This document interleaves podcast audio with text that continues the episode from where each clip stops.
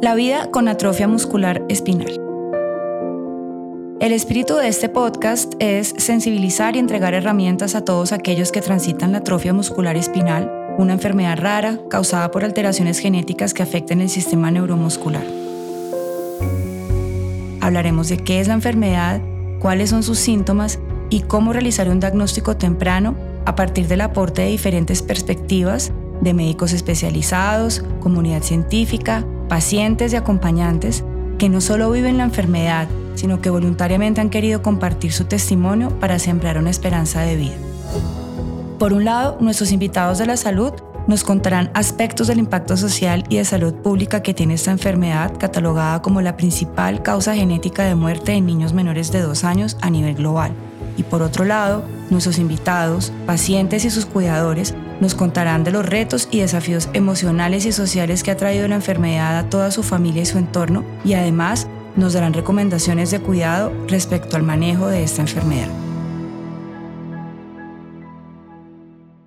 En este capítulo de Juntos por la AME hemos invitado a Marley Uribarren. Ella nos ayudará a entender el enfoque terapéutico multidisciplinario que recomiendan los expertos en la atención de la atrofia muscular espinal debido al impacto del diagnóstico en el paciente y sus cuidadores. Nos compartirá también cuáles son las barreras que el desconocimiento genera en una familia y las directrices para ayudarlos a conocer mejor los diferentes aspectos terapéuticos. Además, abordaremos algunos temas de los que poco se habla, como son los relacionados con la inclusión social. Cuéntanos, Marley, ¿qué es ser eh, neuropsicóloga para empezar? Ok, em, bueno, yo estudié psicología en la Universidad de los Andes y justamente el interés que, siempre tenemos parte de la relación entre el cerebro y la conducta. Por eso nos apasiona todo lo que tiene que ver con el desarrollo cerebral, alteraciones en ese desarrollo, lesiones adquiridas, em, enfermedades que pueden diagnosticar y pueden alterar toda la función cerebral. Por eso después nos especializamos en esa disciplina de la clínica que tiene que ver con daño cerebral. Ok, entonces aquí tú tienes una mezcla, ¿cómo, ¿cómo es esa mezcla? ¿Qué te aporta la psicología y qué te aporta la neurología? exacto. Bueno, em, partimos de comprender al, pues, al ser humano en todas las áreas. Entonces empezamos comprendiendo la cognición, la movilidad, áreas del desarrollo interpersonal, que es todo el aporte que nos hace siempre la psicología como ciencia base. Eh, pero partimos también de cómo, además del contexto, de todo lo que aprendemos, de las relaciones sociales, tenemos un cerebro, un órgano protagónico que es casi, por decirlo así, la torre de control. Entonces, si algo pasa con ese órgano a nivel biológico, a nivel orgánico, eh, bueno, pues va a haber una alteración en cómo nos desenvolvemos, cómo hablamos, cómo nos relacionamos, nuestra personalidad, eh, nuestros amigos, etcétera. Cuéntanos entonces desde esa perspectiva, ¿qué es la AME desde el punto de vista de neuropsicología? Sí, es, es partir de que es una enfermedad, es una enfermedad neurológica, eh, tiene una alteración en células específicas eh, que controlan y regulan en gran parte el sistema motor en desarrollo. Entonces, em, es importante saber que hay un elemento biológico, pero que justamente tiene un patrón de degeneración. Por eso el curso, además de conocer la causa y el componente eh, etiológico, reconocemos en esta enfermedad que hay una progresión que es de difícil manejo. Por eso lo que algunos han escuchado de debilidad, de una debilidad que va aumentando, de cómo distintos sistemas en el curso de la enfermedad se van afectando poco a poco y pues con movilidad comprendemos absolutamente todo, lo que te permite respirar, lo que te permite hablar, lo que te permite mm, deglutir, ¿no? Todo esto al comer, em, lo que te permite justamente moverte, desplazarte entonces, a nivel neuropsicológico, si bien se describe que son consultantes que tienen facultades intelectuales muy buenas, como lo que podemos llamar en ocasiones promedio, em, hay casos en donde puede llegar a haber una afectación en algunos procesos de aprendizaje o en la adaptación a contextos. Entonces nos interesa mucho eso, ver cómo está el perfil cognitivo de los niños, de los jóvenes, de los adultos, eh, para potenciar esas habilidades en desarrollo eh, de la mano con el abordaje más psicológico, todo lo emocional, el afrontamiento y las pautas relacionales en la infancia y de ahí para adelante.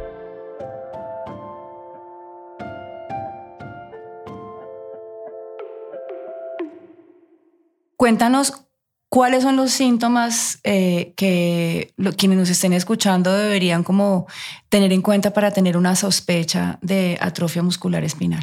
Bien, mm, hay es, o sea, algo que vale la pena ir clarificando para responder tu pregunta es que hay distintas tipologías asociadas a la enfermedad. Entonces, sí hay unos signos de alarma según esas, esas tipologías. Eh, nosotros partimos de distintas clasificaciones, pero la más conocida nos habla de cuatro tipos, en donde hay una, eh, la tipo 1, la tipo 2, tienen una manifestación muy, muy temprana en el desarrollo. Por eso eh, sabemos que desde el nacimiento hay unos hitos, hay unas demarcaciones a las que le ponen cuidado mucho los especialistas eh, inmediatamente al nacer. Entonces tenemos en cuenta el tono motor, unos procesos que van madurando en tu cerebro y que te permiten ir sosteniendo la cabeza, el contacto ocular, eh, pasar a procesos de sentarte, ¿no? La sedestación, el gateo de ahí para adelante. Y biológicamente nosotros ya conocemos que hay un comportamiento esperado para unas fechas específicas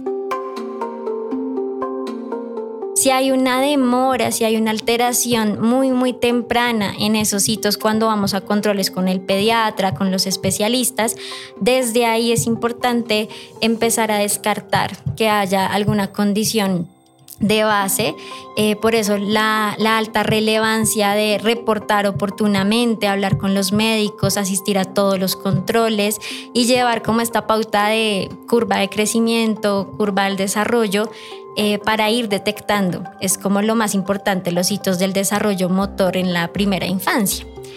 Claro que también puede pasar en, unas tipologías eh, del desarrollo más tardío, como tipo 3, por ejemplo, en donde ya tú venías con un desarrollo parcialmente esperable, pero hay un momento en que empiezan a aparecer algunos síntomas de debilidad, de fatiga, de conducta motora entorpecida, por decirlo así entre comillas, en donde también vale la pena ir reportando en los controles eh, para si, si se requiere monitorear en la línea de tiempo y luego pasar a especialidades mucho más de, de, interés, como ¿no? de para solicitar otros exámenes que sean necesarios e ir detectando también todo esto que tiene que ver con el movimiento en, los jóvenes.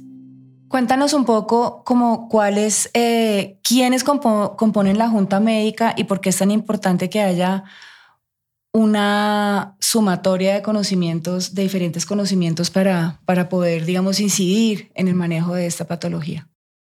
Sí, hablamos de una enfermedad de alta complejidad por eso, si bien el núcleo tiene que ver con movimiento, es algo que compete a distintas áreas interdisciplinares, como lo son neuropediatría, justamente el neurólogo para niños y jóvenes, el fisiatra, que es el médico especialista en medicina física y rehabilitación. Contamos justamente con el aporte indispensable de genética. Es una condición de eh, naturaleza genética y por eso la caracterización que se puede llegar a hacer con los paneles y con todos los sistemas de hibridación, que son estudios específicos del componente genético. Tenemos el aporte de neumología pediátrica, que obviamente va a profundizar y monitorear todo el sistema respiratorio. También puede asistir eh, un representante de áreas terapéuticas. ¿Por qué? Porque si bien es una condición neurodegenerativa, reconocemos el rol que tiene la intervención temprana a nivel terapéutico.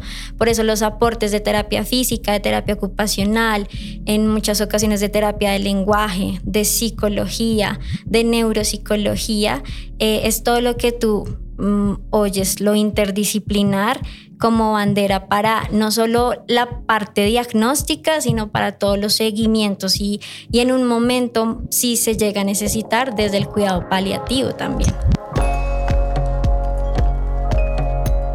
Cuéntanos ¿Cómo se prepara un médico para abordar este diagnóstico y acompañar eh, pues a los pacientes que tienen este diagnóstico? Sí, es, es un acompañar que, que nace de lo interdisciplinar también, porque partimos de lo que también representa para ese médico dar la noticia. Es, saber que estamos ante familias que cargan una emoción muchas veces nominada como ansiedad, como angustia, que vienen con una sospecha de algo está pasando y desde la responsabilidad y la ética todo el equipo procura eh, hacer los estudios que sean necesarios, que sean eh, indispensables para llegar a esa respuesta. Entonces yo te respondería que es un acompañamiento que nace desde eso, de un protocolo muy juicioso de evaluación que luego con toda la responsabilidad se discute con el equipo para poder decantar en ese diagnóstico que se va a transmitir son eh, equipos médicos que están formados en un protocolo también para dar estas noticias que son tan difíciles para ambas partes, para quien las da como para quien las recibe. Y porque lo más importante al inicio es responder las preguntas que ellos tienen. Eh, damos el diagnóstico, pero también partimos de preguntar qué información tienen, eh, qué respuestas inmediatas tienen frente a esto, porque somos conscientes de que vendrán muchas más preguntas más adelante y las sabremos responder a tiempo.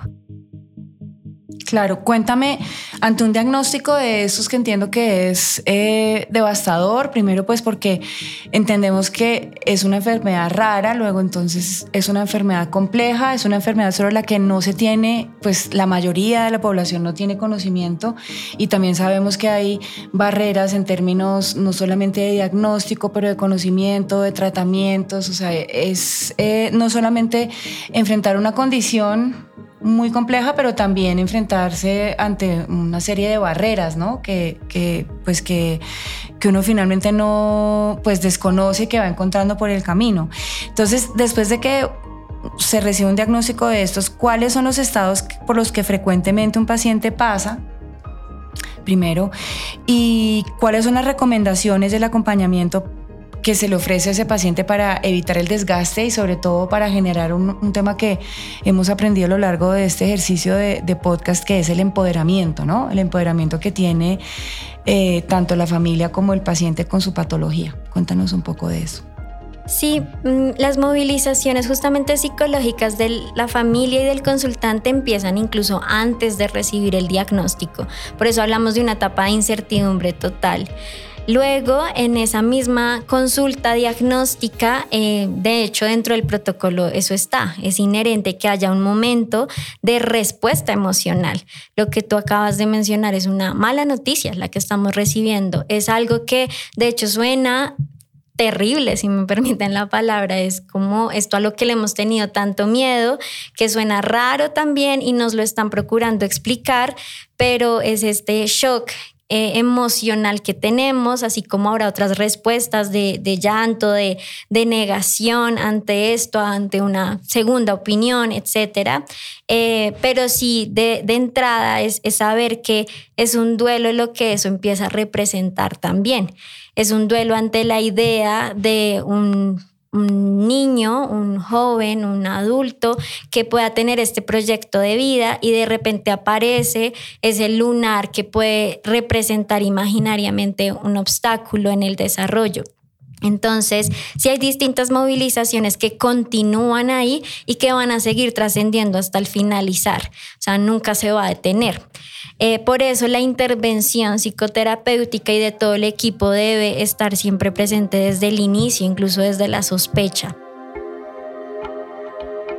Ya después las etapas... Mm, si empiezan a estar muy movilizadas hacia afrontar, es como la palabra clave acá, es saber que hay momentos en donde es difícil llegar a la aceptación, Sabemos que aceptar no, equivale a resignarnos, sino al contrario, es de reconocer que hay una realidad que cuesta, que duele, ante la cual tenemos mucho miedo, tenemos dolor, em, tenemos mucha incertidumbre eh, y la vamos a ir transitando juntos como equipo con los niños, jóvenes y las familias, todos de la mano, hasta procurar decantar que esa aceptación nos permita orientarnos al cambio porque es un cambio en qué sentido. Tal vez la cosa no es como veníamos pensando, pero vamos a hacer reestructuraciones y reorganizaciones que igual avalen que eh, este ser humano pueda tener la vida lo más convencional posible, que pueda acceder a un sistema educativo, a un sistema social, a un sistema familiar,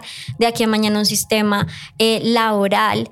Por eso el tema que tocas ya de las barreras que uno empieza a um, tener en cuenta.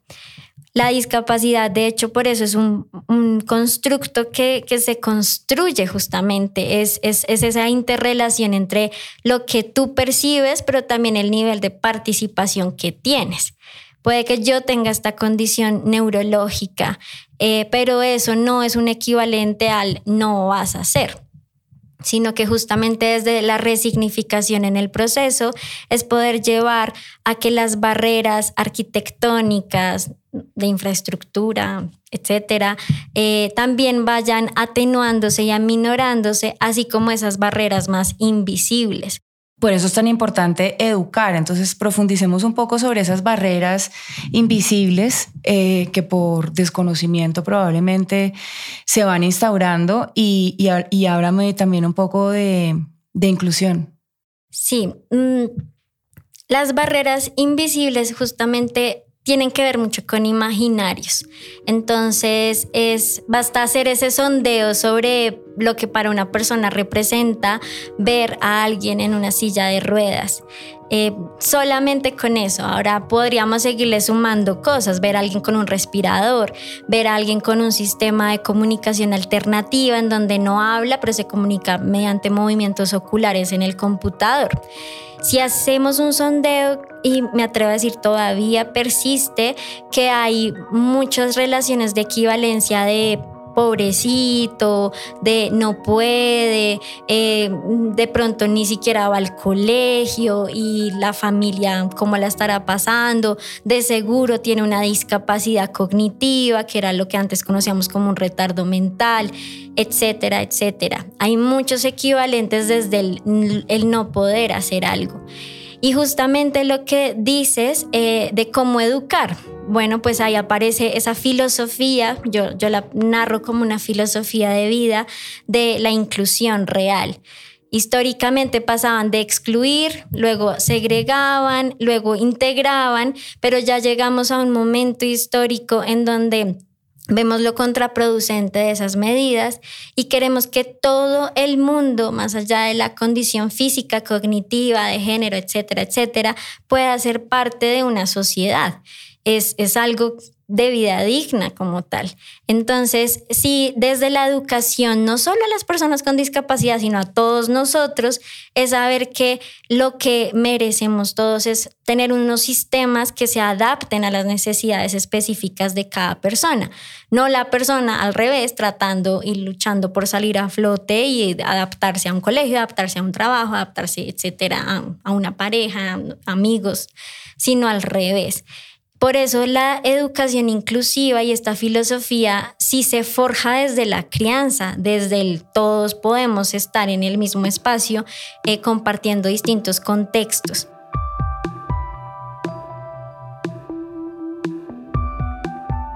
¿Cuáles son esos mitos, los, que son como los más eh, representativos que encuentras tú, eh, que encuentran los pacientes que van a tu consulta que enfrentan esta patología? Bueno, como estamos hablando de un interjuego de, bueno, uno empieza a manejar las, las barreras externas, infraestructura, educación, etcétera, pero lo que dices, los mismos consultantes ya a nivel interno, por eso acompañan un proceso terapéutico en donde enuncian cosas del tipo, mm, no voy a poder, eh, yo nunca voy a tener una vida como los demás, ellos están viviendo tales cosas y, yo obviamente no, porque estoy así, eh, yo como no puedo ir al parque, eh, yo soy tonto, eh, yo como no puedo hablar bien y ellos sí, ese tipo de elementos que calan con autoconcepto y autoeficacia desde los niños, adolescentes, es lo que más uno empieza a escuchar. Y que si vamos al detalle son elementos que probablemente se han mencionado afuera o que basta que no se hayan dicho, pero un gesto, una mirada, un comentario, pues ya empieza a representar algo en esa identidad en construcción. Eh, son elementos que yo sí puedo decirte, pueden intervenirse oportunamente, claro que sí, porque esto que te digo es lo que más pasa, pero no en toda la población sucede muy desde la intervención temprana uno puede construir identidades distintas, saber que hay otras competencias que ellos tienen y que son merecedores en su desarrollo, que por eso en otros niños no puede pasar sino ellos se narran como cualquier otro niño y tienen una vida muy, muy igual al resto y te hablan de que fueron a fiestas, fueron al cine, fueron a esto, no hay ningún lío, papá llevó la silla de ruedas, estuve con esto allí, me acompañaron a comer de tal manera, eh, mi amiga es la que impulsa la silla de ruedas en el colegio. Entonces cada vez vamos viendo que sí son discursos que igual pueden seguir transformándose. Vale, muchas gracias. ¿Cuál sería ese mensaje em, que tú le darías a, las personas que nos están escuchando? Eh, como esas recomendaciones desde la práctica que tú has visto para, para llevar una vida, una vida plena y llevar una vida digna, como lo mencionaste hace un instante, y desarrollarse eh, pues en las diversas facultades que tenemos como seres humanos. Sí, yo parto y, y bueno, ampliando un poco también la pregunta de, de, saber que el reto es real, es un reto de integrar sistema social, educativo, médico en este caso, jurídico, entre otros. Entonces creo que el mensaje es, es esa lucha justamente que uno los invita a que ellos siempre mantengan y, y que aboguen por ello, porque son nuestros maestros, es el primer mensaje que yo diría. Eh, tenemos que reconocer eso, que muchas veces desde afuera nosotros sí no tenemos la condición que ellos tienen y desde el desconocimiento muchas cosas se han perpetuado. Pero ¿quiénes son los que más nos van a ayudar a aprender de eso? Sin duda, pues los consultantes como tal, sus familias, los que no se trata de solo hablarlo como guerreros han salido adelante, fuertes luchadores, no, porque eh, son condiciones muy dolorosas las que ellos han atravesado y nadie merece vivir el dolor ni experimentarlo de esas maneras, pero sí es saber que esas voces, escucharlas, eh, nombrarlas, que nos empiecen a enseñar de, de esos caminos nuevos que se van habilitando, de qué cosas nos faltan por hacer, son ellos. Entonces siempre hablo bajo la metáfora de un libro realmente en donde hay distintos capítulos, probablemente la atrofia muscular, la distrofia muscular, otro tipo de enfermedades neuromusculares, hacen parte de un capítulo muy, muy importante. Claro que sí estará allí, pero no es el único, sino de qué otra manera quieres que empecemos a escribir otros capítulos de tu vida, de más allá de esto, en qué ámbito quieres desarrollarte, de qué manera quieres seguir creciendo, qué tienes para dar a los demás. Entonces mi invitación sí es empezar a reconocer que somos diversos, que tenemos distintas habilidades, competencias y justamente ellos también, o sea, así como todos nosotros, más allá de un diagnóstico. La etiqueta pesa, claro que sí, pero no es lo único que te define. Entonces esa, esa es la principal invitación a seguir nombrando las cosas, seguir manteniendo la actividad, la lucha social por la inclusión, por la legitimación de derechos, porque son de quienes tenemos que seguir aprendiendo nosotros eh, que no contamos con esta carga de una discapacidad, pero también tenemos un rol y una agencia con ellos. ¿cuáles son las recomendaciones que tú harías y en qué, y en qué espacios deberíamos tenerlas en cuenta para esa construcción de identidad de una persona que vive con AME, un niño que vive con AME, de su entorno en general, o sea, tanto en el colegio como en su vida pública, por así decirlo? Es que la, la respuesta que yo empiezo a pensar tiene que ver con la construcción de identidad en general porque ahí partimos de cómo no se trata de un proceso que deba ser distinto porque tienes el diagnóstico a si estás en un proceso de desarrollo más allá del diagnóstico. Por eso creo que hace parte del acompañar el cómo cualquier niño debería desarrollar su identidad y por eso es el ir desmontando desde el imaginario que sea algo diferente por el diagnóstico. Y creo que entran a tener un rol distintos contextos, en general todos en los que se desarrolla esa persona. Entonces, si hablamos del rol protagónico que tiene familia, desde la comprensión de que es alguien que está marcando eh, límites, que está reconociéndose, que está identificando qué le gusta, qué no le gusta a todo nivel. Y cómo hay momentos del desarrollo en donde al inicio como papás estamos todo el tiempo allí acompañando porque dependen un montón de nosotros, como luego trascendemos a otro momento del desarrollo que es más de interdependencia de, claro, te doy tu espacio, cuido que quieres estar alejado de mí, que hay cosas que me vas a querer contar y otras que no. Eh, pero obviamente estoy acá porque todavía me necesitas y si hay un incendio, acá estoy para ti. Es ese juego de interdependencia que, que más adelante se va a ir dando y en la construcción de identidad de, de estos niños la familia también va a ser clave para validar siempre sus preocupaciones, su bajo estado de ánimo, las barreras que ellos perciban en el día a día. Y ahí estamos nosotros para acompañar emociones, pero también para ir empoderando que más allá de eso hay otros caminos que nuevamente vamos forjando juntos. Entra a tener que ver muchísimo y, yo me atrevo a decir que tiene más peso todavía los pares, que son estos niños o jóvenes en equivalencia de edad o, de grupo, porque justamente todos en ese momento del desarrollo que buscamos identidad pertenecer, compartir gustos y nuevamente, no porque yo tengo esta condición, no puedo entrar a este grupo. Eso es un poco lo que no debe pasar. Si no reconocemos, claro, que tienes esa condición, pero haces parte y te puedes vincular con nosotros. Pensemos hipotéticamente en nuestros trabajos como adultos, los que estén escuchando, y entra un colaborador, un compañero que tiene una discapacidad Claro, el cargo gerencial ya lo contrató, ya entró a la empresa, tiene una delegación de funciones, pero los que van a tener mayor rol allí somos nosotros como compañeros. Desde el que necesitas, hay cosas que no necesitas que yo haga, en que te acompaño, en que te escucho, como yo voy borrando barreras que otros compañeros puedan tener hacia ti, somos nosotros tal cual pasa con nuestros compañeros en el cole, en el instituto, en la universidad de aquí a mañana. Por eso los compañeros tienen tanto rol en esa construcción de identidad. Ahí es cuando uno marca el quién soy, qué me gusta, qué no me gusta y puede ser muchas veces algo distinto a lo que les gusta a mis papás. Entonces sí es saber que en esa construcción de identidad todos estamos implicados, no es algo que solo le toca al niño o al joven con el diagnóstico, sino en general a toda la red.